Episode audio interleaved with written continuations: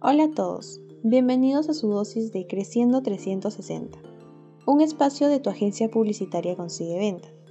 Soy Fiorella y quiero comenzar saludando a todos nuestros fieles oyentes que están activos en nuestras redes sociales.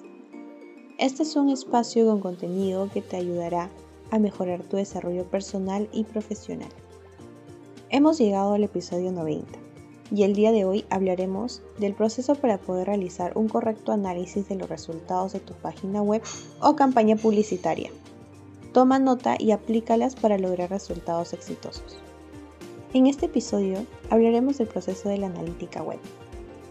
Primero, define tus objetivos y tus KPI. Definir los objetivos es el paso primordial.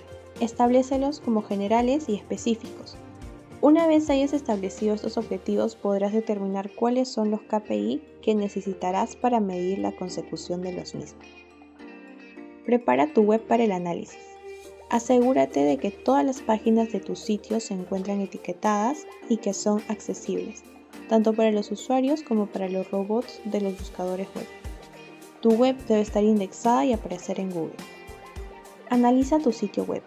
Establece el periodo de tiempo en el que vas a recoger los datos y después, haciendo uso de las distintas herramientas de analítica web, interprétalos.